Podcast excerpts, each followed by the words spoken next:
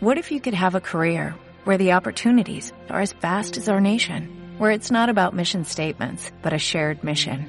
At U.S. Customs and Border Protection, we go beyond to protect more than borders, from ship to shore, air to ground, cities to local communities. CBP agents and officers are keeping people safe.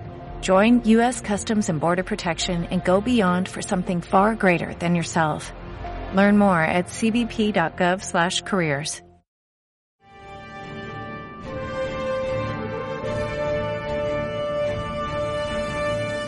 Conocer la verdad. Obrar en consecuencia. Descubrir en la filosofía y la teología la clave de la actual crisis de la Iglesia Católica. Iota 1. Historia de las transformaciones de la Iglesia Católica en el siglo XX. Estrena cada miércoles a las 11 en exclusiva por Cristiandad, la voz de la tradición católica. A continuación por Radio Cristiandad.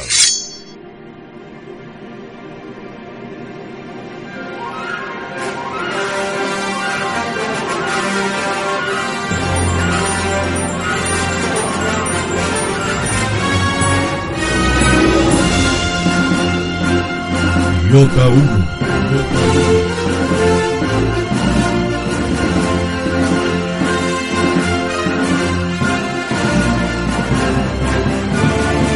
Historia de las transformaciones de la Iglesia Católica en el siglo XX.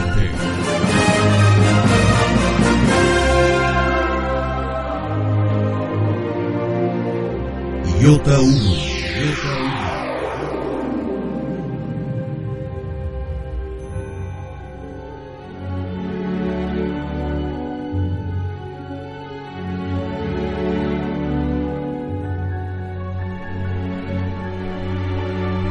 Capítulo 38 La Reforma Litúrgica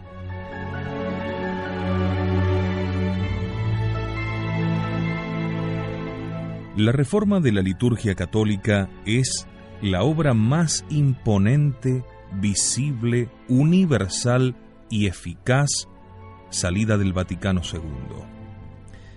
Contradice los textos de la Gran Asamblea y se caracteriza por el carácter anfibológico de sus prescripciones, sobre las cuales se ejercitaron tanto la sutileza bicéfala de los redactores como la hermenéutica posterior, que a causa de la anfibología de los textos apelaba entonces al espíritu del concilio.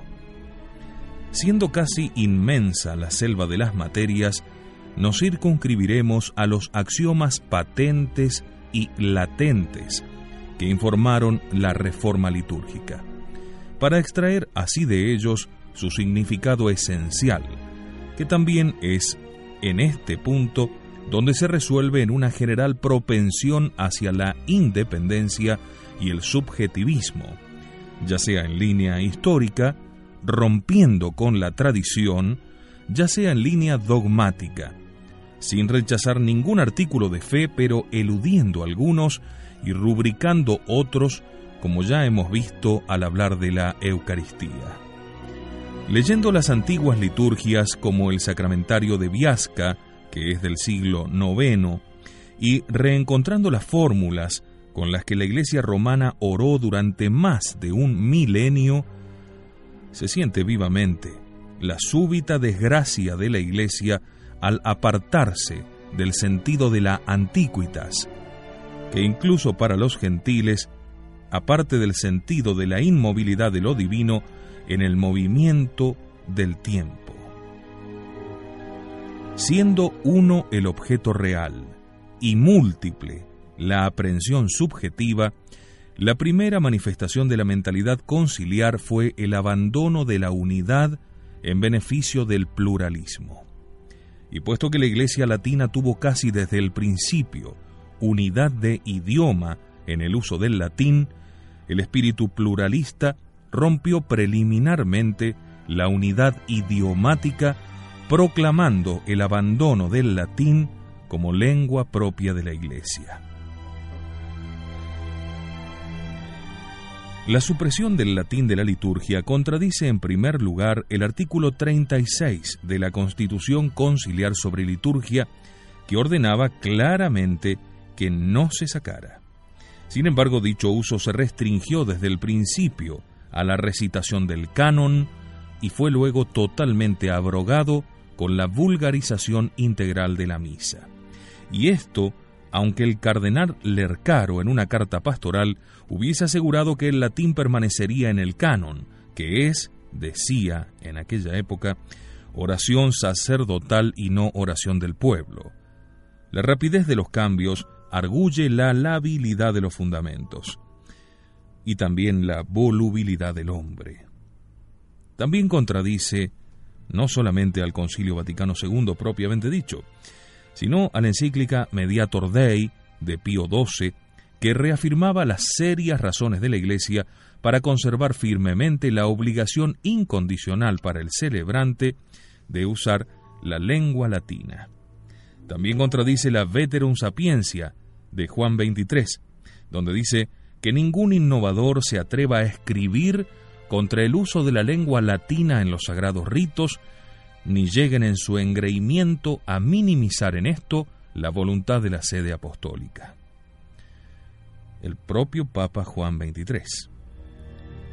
También contradice finalmente la carta apostólica de Pablo VI Sacrificium Laudis contra la deslatinización, la cual no sólo atenta contra este manantial fecundísimo, dice el Papa, de civilización y contra este riquísimo tesoro de piedad sino también contra el decoro, la belleza y el vigor originario de la oración y de los cantos de la liturgia.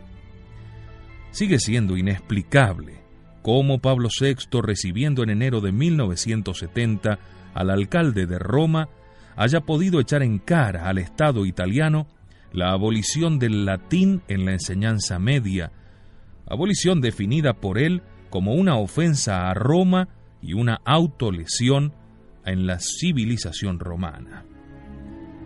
No observaré, como fue observado y con verdad, que la exterminación del latín contradice también el espíritu democratizador que informa al mundo contemporáneo, y por acomodación a la Iglesia.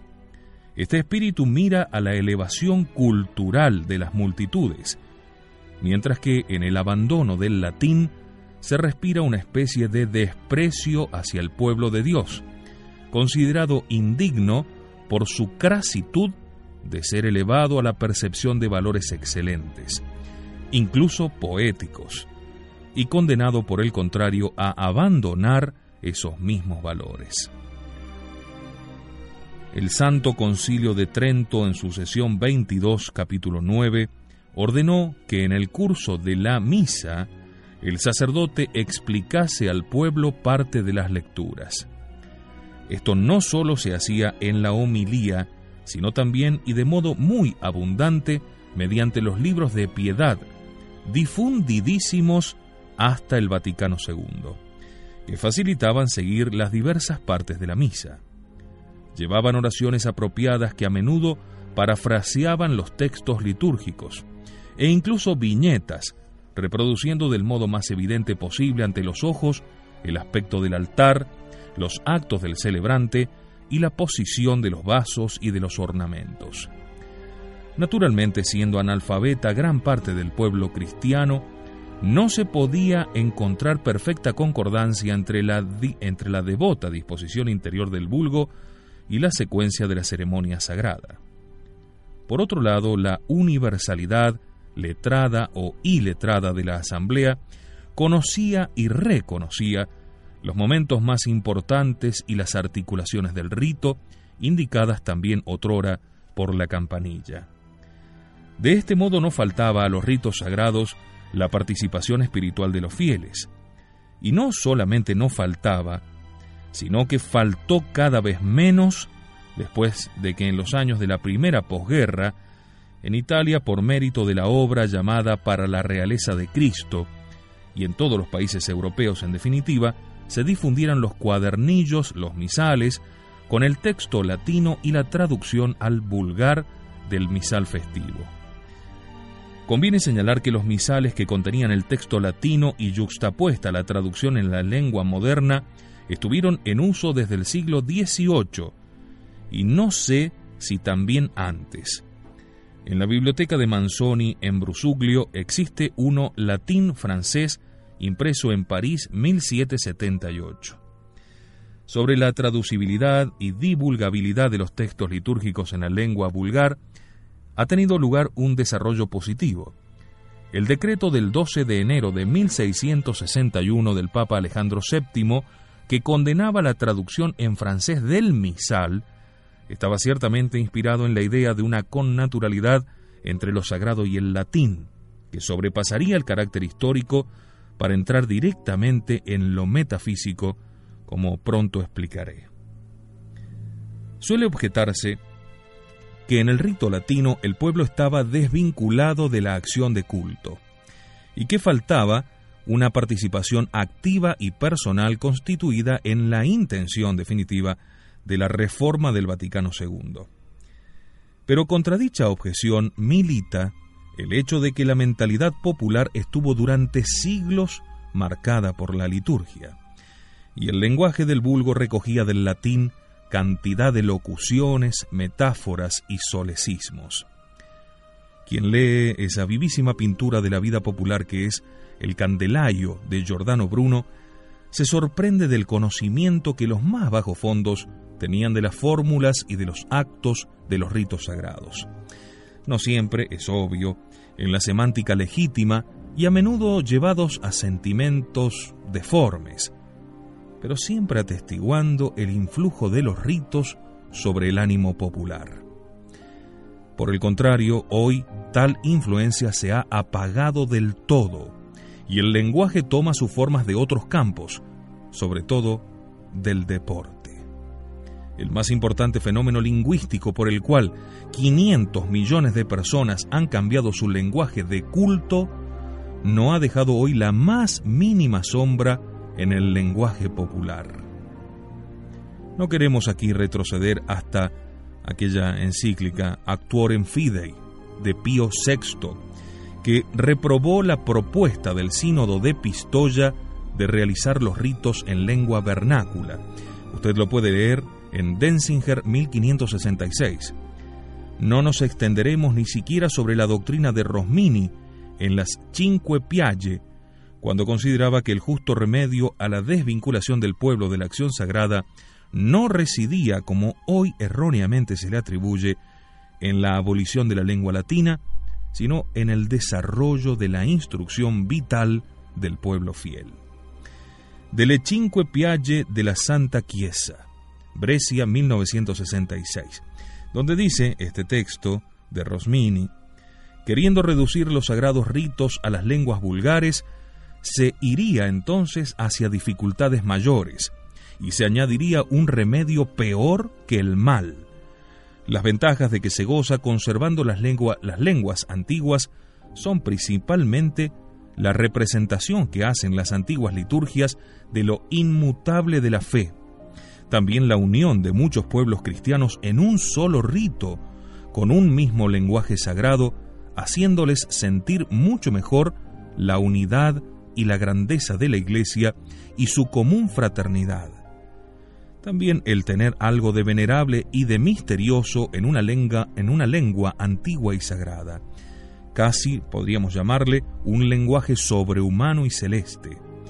La infusión de tal sentimiento de confianza en quien sabe que reza a Dios con las mismas palabras con las cuales han orado durante tantos siglos innumerables hombres santos y padres nuestros en la fe de Cristo.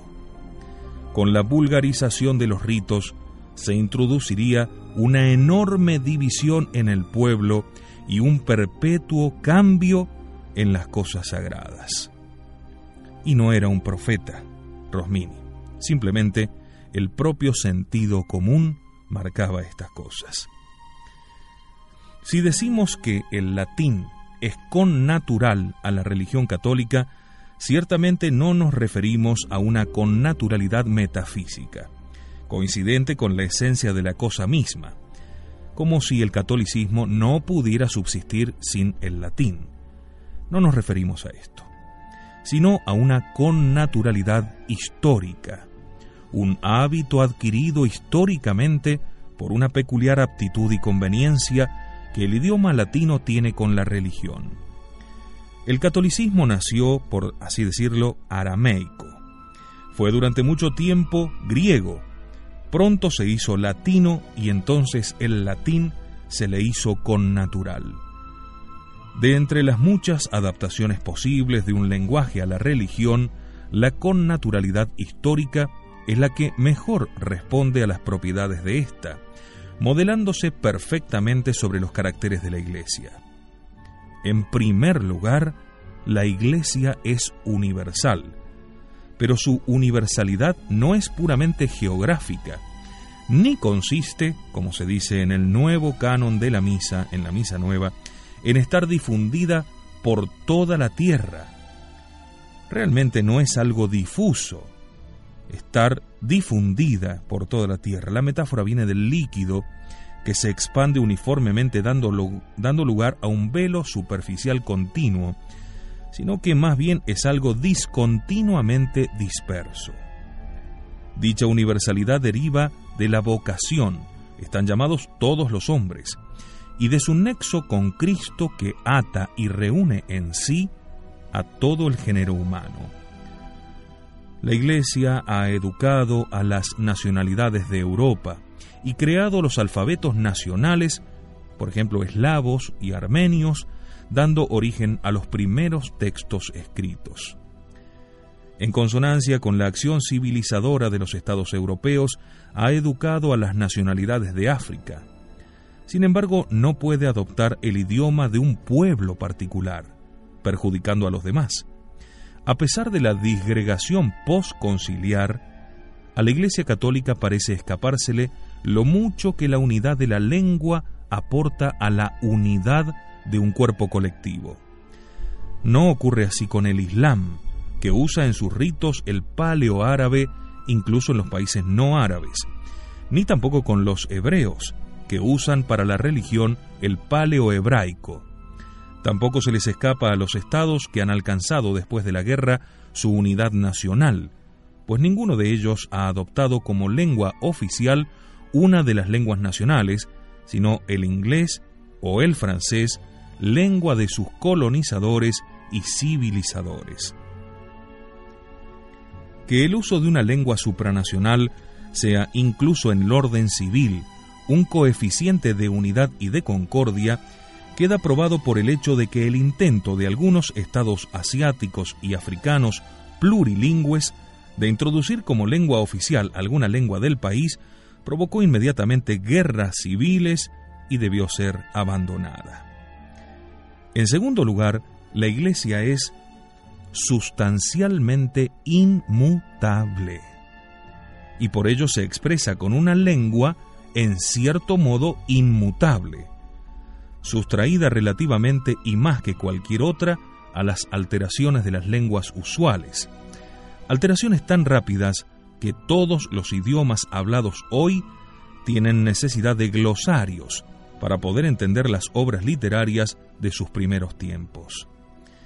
La Iglesia tiene necesidad de una lengua que responda a su condición intemporal y que esté privada de dimensión diacrónica. Ahora bien, siendo imposible que una lengua de hombres escape al devenir, la Iglesia se acomoda a un lenguaje que elide cuanto es posible la evolución de la palabra. Hablo en términos prudentes, porque coincidiendo la diventabilidad con la vida de un idioma, sé bien que también el latín de la Iglesia va cambiando con el correr del tiempo incluso prescindiendo de la presente decadencia de la latinidad, tanto profana como eclesial, basta confrontar las encíclicas del siglo XIX con las de los últimos pontificados para advertir tal diferencia.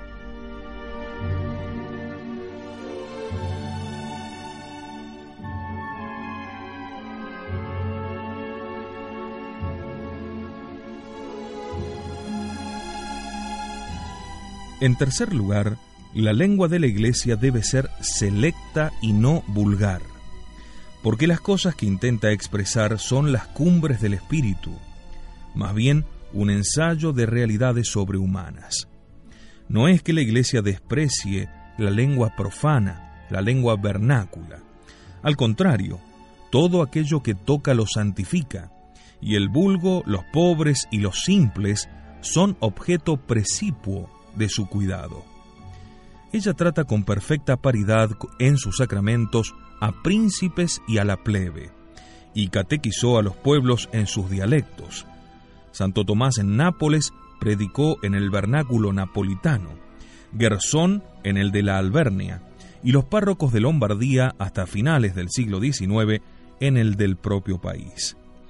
Incluso fundó órdenes religiosas expresamente comprometidas en la instrucción de las capas populares, asemejándose a ellas incluso en la humildad del nombre, por ejemplo, los ignorantes. No es por desprecio del pueblo o altanería sobre los pueblos como pudo la religión tener el latín como lengua propia y connatural.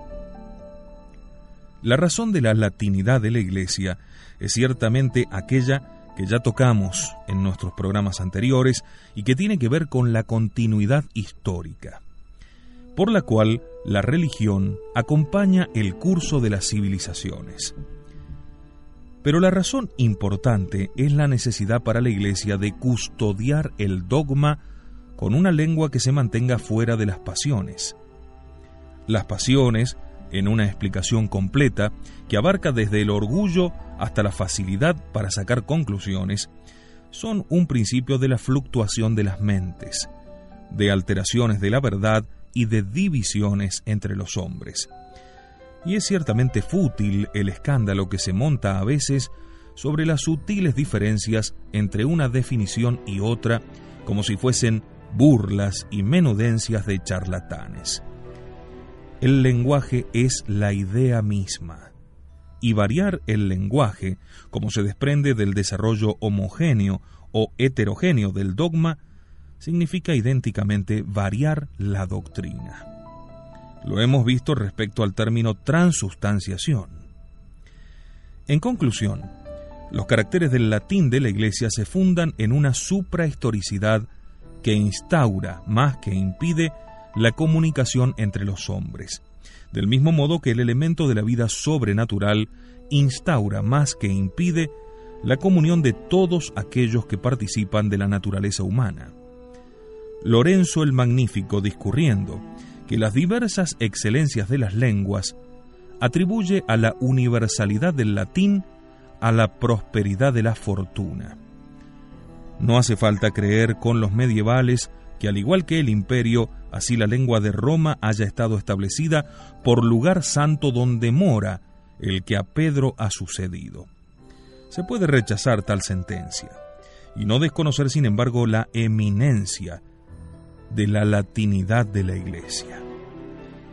No conviene concluir esta parte sin recordar que el latín constituía hasta hace poco tiempo la más vasta lengua común del mundo de la cultura. Si espíritus de renuncia y de flaqueza no hubiesen frustrado la restauración que fue ordenada por Juan 23, esta lengua común podría conservarse dentro de la Iglesia Católica en la enseñanza, en los ritos y en el gobierno.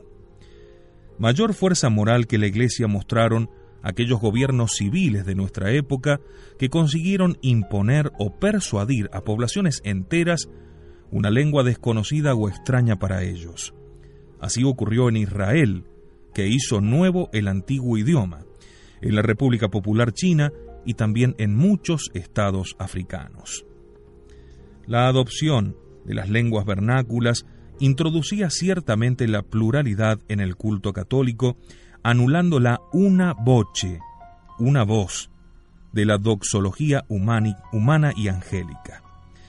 Pero la pluralidad habría debido encontrar un límite en el texto típico de la misa, todavía latino, que fue promulgado el 3 de abril de 1969. Sobre tal texto debían modelarse las traducciones concretas, necesitadas además de la aprobación de la sede romana, y debían modelarse ad amusim, porque esa exactísima conformidad es necesaria a toda traducción, al consistir toda traducción, como lo dice la palabra, en transportar la misma idea de un idioma a otro. Ahora bien, en la neovulgata bíblica y litúrgica ha funcionado poderosamente el espíritu de innovación, que es propio de este triste período posconciliar síntoma de la general tendencia a la subjetivización y a la liberación de todo dato inmutable, sea de la tradición histórica de la Iglesia o del depósito de la fe. Esta independencia resalta claramente en los muchos puntos en los que la traducción italiana diverge del original latino, y así en cada una de las lenguas. El texto que se exhibe como una versión es por muchos conceptos un texto nuevo, que opera una verdadera y propia reforma en el interior de la primera reforma. Extraeremos los ejemplos solamente del rito de la misa latino-italiano, editado por la Conferencia Episcopal Italiana con motivo de la reforma litúrgica y de la nueva misa en el año 1969. Las variaciones se extienden a toda la órbita de la filología, desde el orden léxico al sintáctico, pero todas ellas arguyen una variación profunda de la mentalidad, lo que denota una intencionalidad. A veces la variación parece proceder de una directriz general. Por ejemplo, las proposiciones finales son tendencialmente eliminadas o sustituidas con proposiciones de hecho.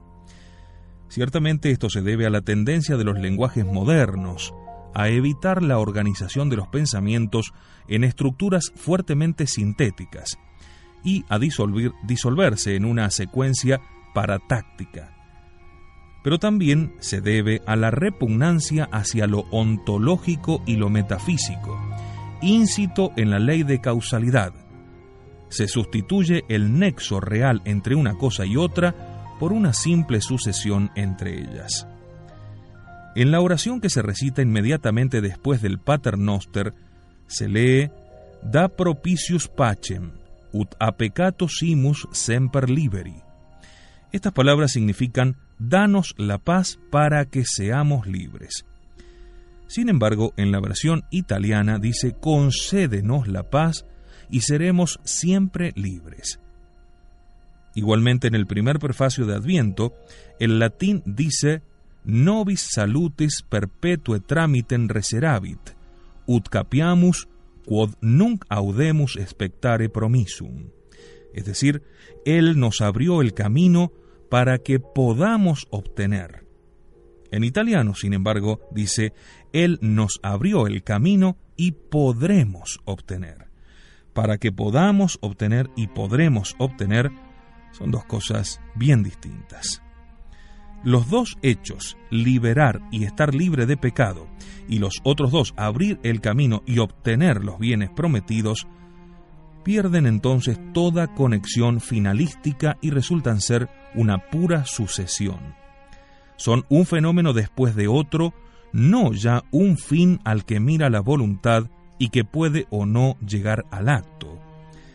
Es como tomar por proposiciones equivalentes, decir, Tito bebe la medicina para curarse y Tito bebe la medicina y se curará. Ya no son efectos ni fines, es decir, responsabilidades, sino hechos. Quien medite en tal abolición de las finales encontrará un profundo paralelo con la mentalidad desustanciadora y antimetafísica de toda la filosofía moderna.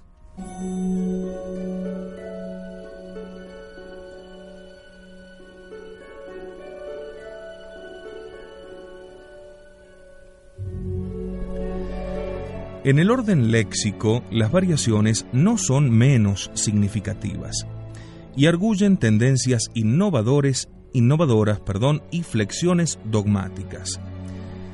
Un buen ejemplo es Deus Sabaoth, que se tradujo por Dios del universo, donde se cambió el sentido del hebraico Sabaoth y del latín exercitum, que significan las potencias y no solo guerreras de un Dios del cual se reconoce el poder.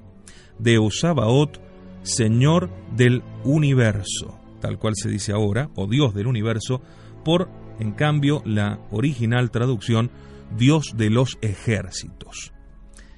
Pero los traductores han pretendido obviar toda sombra de militarismo. Aunque todo el Viejo Testamento sea una historia de guerras y la, vida misma sea descrita, desde Job hasta San Pablo, como milicia y combate. Igualmente por deferencia al aura antimilitarista del mundo, Milicia Celestis Exercitu se convierte simplemente en la multitud de los coros celestiales, no en el ejército de la milicia celeste. La imagen musical sustituye a la milicia. Sin cambiar el latín, fueron modificadas en la neovulgata las fórmulas mismas de la consagración, apartándose no sólo de las palabras que se habían conservado intactas durante milenios, sino incluso del tenor de la Sagrada Escritura, por no hablar de la delicadeza venerable con la que los teólogos disputaron en tiempos sobre la ilicitud de variar su más mínima partícula. Reitero, teólogos disputaron en tiempos sobre la ilicitud de variar su más mínima partícula. Por tanto, donde el canon antiguo, o sea, la misa de siempre de la Iglesia, dice qui pro vobis et pro multis effundetur, que por vosotros y por muchos se introdujo derramada por vosotros y por todos los hombres. La diferencia es evidente. Teológicamente, la variación no toca a la fe, porque el sacrificio redentor merece a todos los hombres la salvación eterna, aunque sólo los que corresponden con una aceptación de la voluntad reciban de hecho la salvación, y los otros no. Pero es claro que teniendo las dos fórmulas un mismo significado, no se habría encontrado motivo para tan imprevista y vistosa novedad si no se hubiese querido evitar incluso la sombra del dogma católico de la predestinación, e insinuar por el contrario la universalidad de hecho de la salvación. Es fútil la tentativa de justificar filológicamente la variación, aduciendo que muchos es un semitismo que equivale a todos. No es en modo alguno verdad. Pretender que los antiguos no distinguían los conceptos de totalidad y pluralidad es acusarles de no haber poseído los primeros principios de la razón. Hay por consiguiente una coloración pelagiana en esta huida de toda idea de discriminación sobre la cual volveré luego de esta pequeña pausa para seguir analizando en Iota Unum la reforma litúrgica.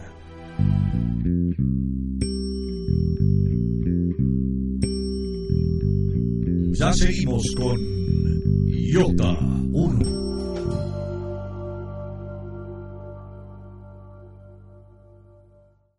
En Sherwin Williams somos tu compa, tu pana, tu socio, pero sobre todo somos tu aliado, con más de 6.000 representantes para atenderte en tu idioma y beneficios para contratistas que encontrarás en aliadopro.com. En Sherwin Williams somos el aliado del PRO.